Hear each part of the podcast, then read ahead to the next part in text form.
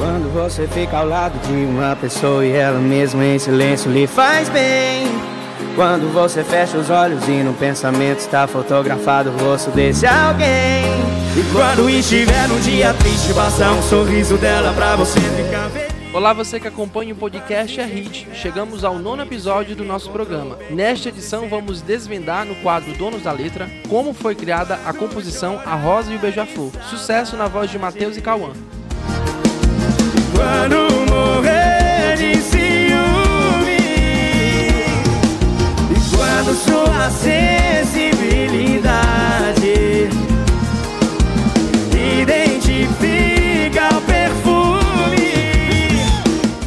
Compositor J. Reis, de 40 anos, natural de Fortaleza, é um dos nomes envolvidos na produção de A Rosa e o Beija-Flor. A música passou mais de um ano guardada antes de ser sucesso. Ninguém apostava na composição. A gente vai saber como essa letra estourou a partir de agora. Encontro de metades, a rosa e o beija-flor Isso é amor, tá rolando amor É o encontro de metades, a rosa e o beija-flor É amor, é o encontro de metades Me chamo J. Reis, tenho 40 anos, sou natural de Fortaleza e eu vou contar para vocês como foi feita a música A Rosa e o Beija-Flor. Eu, Neto Barros e Conde Macedo tínhamos combinado de nos encontrarmos em, em Natal para compor, junto com o Ranieri, com, com os meninos da, da usina de hits. E eu cheguei primeiro em Natal e fui, fui direto para a usina e fiquei esperando os meninos chegarem. Só que Neto ia estava em Fortaleza ia deixar a mulher dele primeiro em casa, que é em Missão Velha, na cidade de Missão Velha, e depois de lá ele ia para Natal. Sendo que no caminho de Fortaleza Missão Velha, Neto ia dirigindo e a esposa dele ao lado, né? Muito calada, muito na dela, mas aquela companhia muito agradável, né? Aquele aquele casal que eles que há muito tempo é, é, levaram a vida, que levam a vida, e ela muito calada, ele chegou em, em Missão Velha, deixou ela e foi para Natal. Sendo que no meio da estrada, aquele negócio tocando a cabeça dele, né? Poxa, minha mulher calada, mas ao mesmo tempo do meu lado me fazia tão bem e tudo. Quando ele chegou em Natal, já tava eu e Conde lá.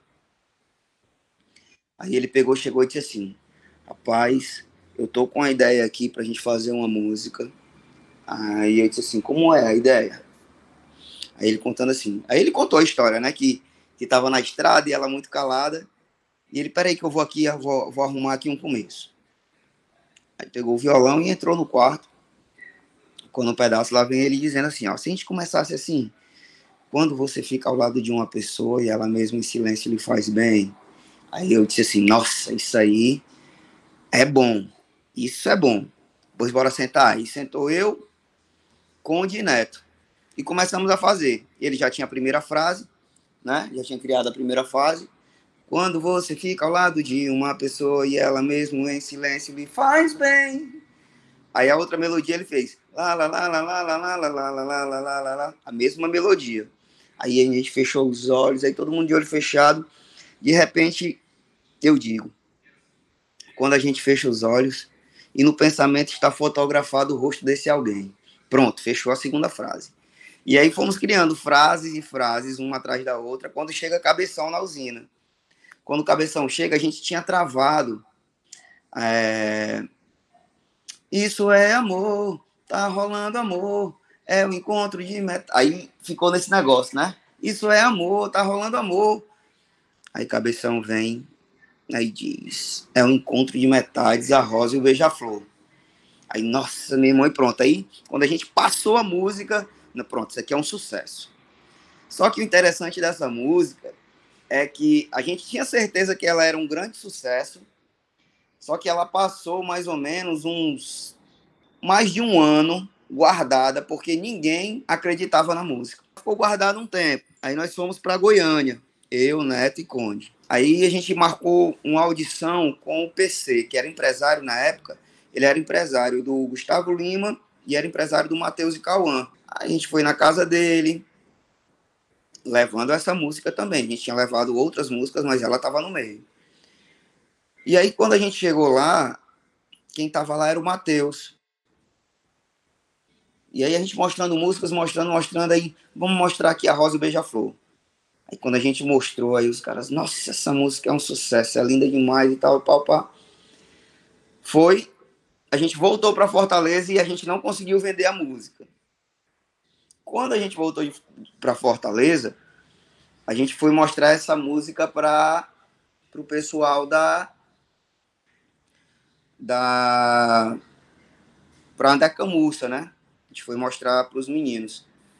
E aí, nesse tempo, Forró do Bom era Forró do Bom, era Cátia Silene, Aduílio e Bolinha. E aí, quando eles ouviram essa música, assim, não, vamos gravar com, com Aduílio e Kátia. Aí gravaram no Forró. A primeira vez, a primeira vez que essa música foi gravada, Rosa Beija-Flor, ela foi gravada em Forró, pelo Forró do Bom.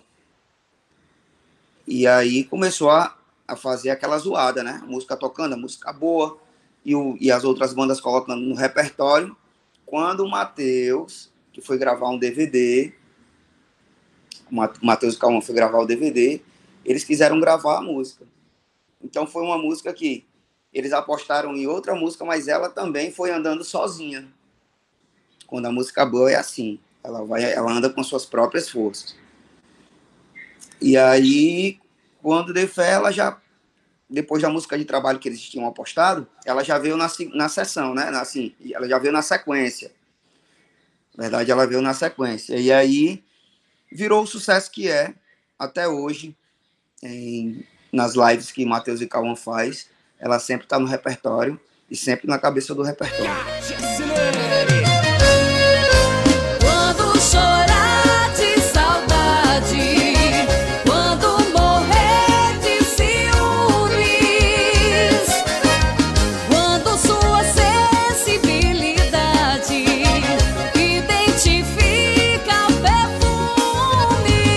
Rosa e Beija-Flor até hoje rende lucro para os compositores. A composição chama atenção por um feito específico. Geralmente, as músicas de sertanejo viram forró. No caso dela, o caminho foi o inverso.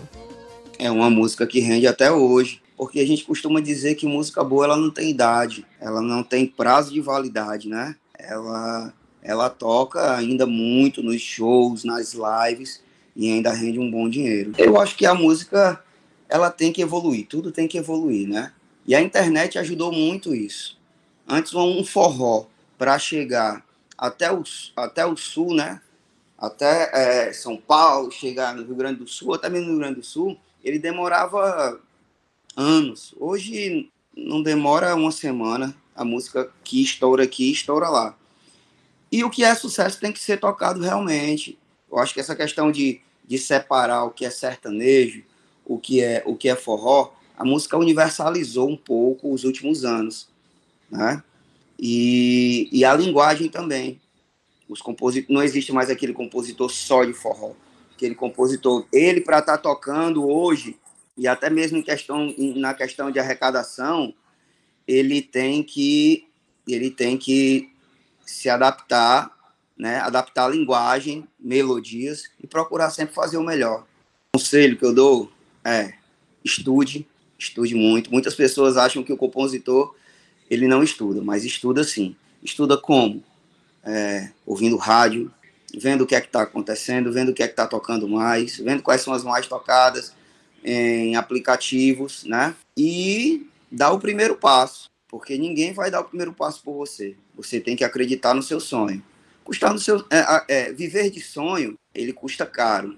Ele e ele requer dedicação. E é isso. Se acredita que é real, que realmente nasceu para aquilo, vá em frente. Gostou de conhecer mais uma história? Quer descobrir como nasceu sua música preferida? Envie sugestões mandando mensagem pelas nossas redes sociais, arroba coluna hit. Basta procurar no Twitter, Facebook ou Instagram. Obrigado por nos acompanhar em mais um episódio e até a próxima. É o encontro de metades, a rosa e o beija-flor, isso é amor, tá rolando amor. É o encontro de metades, a rosa e o beija-flor, isso é amor, rosa e o beija-flor. Isso é.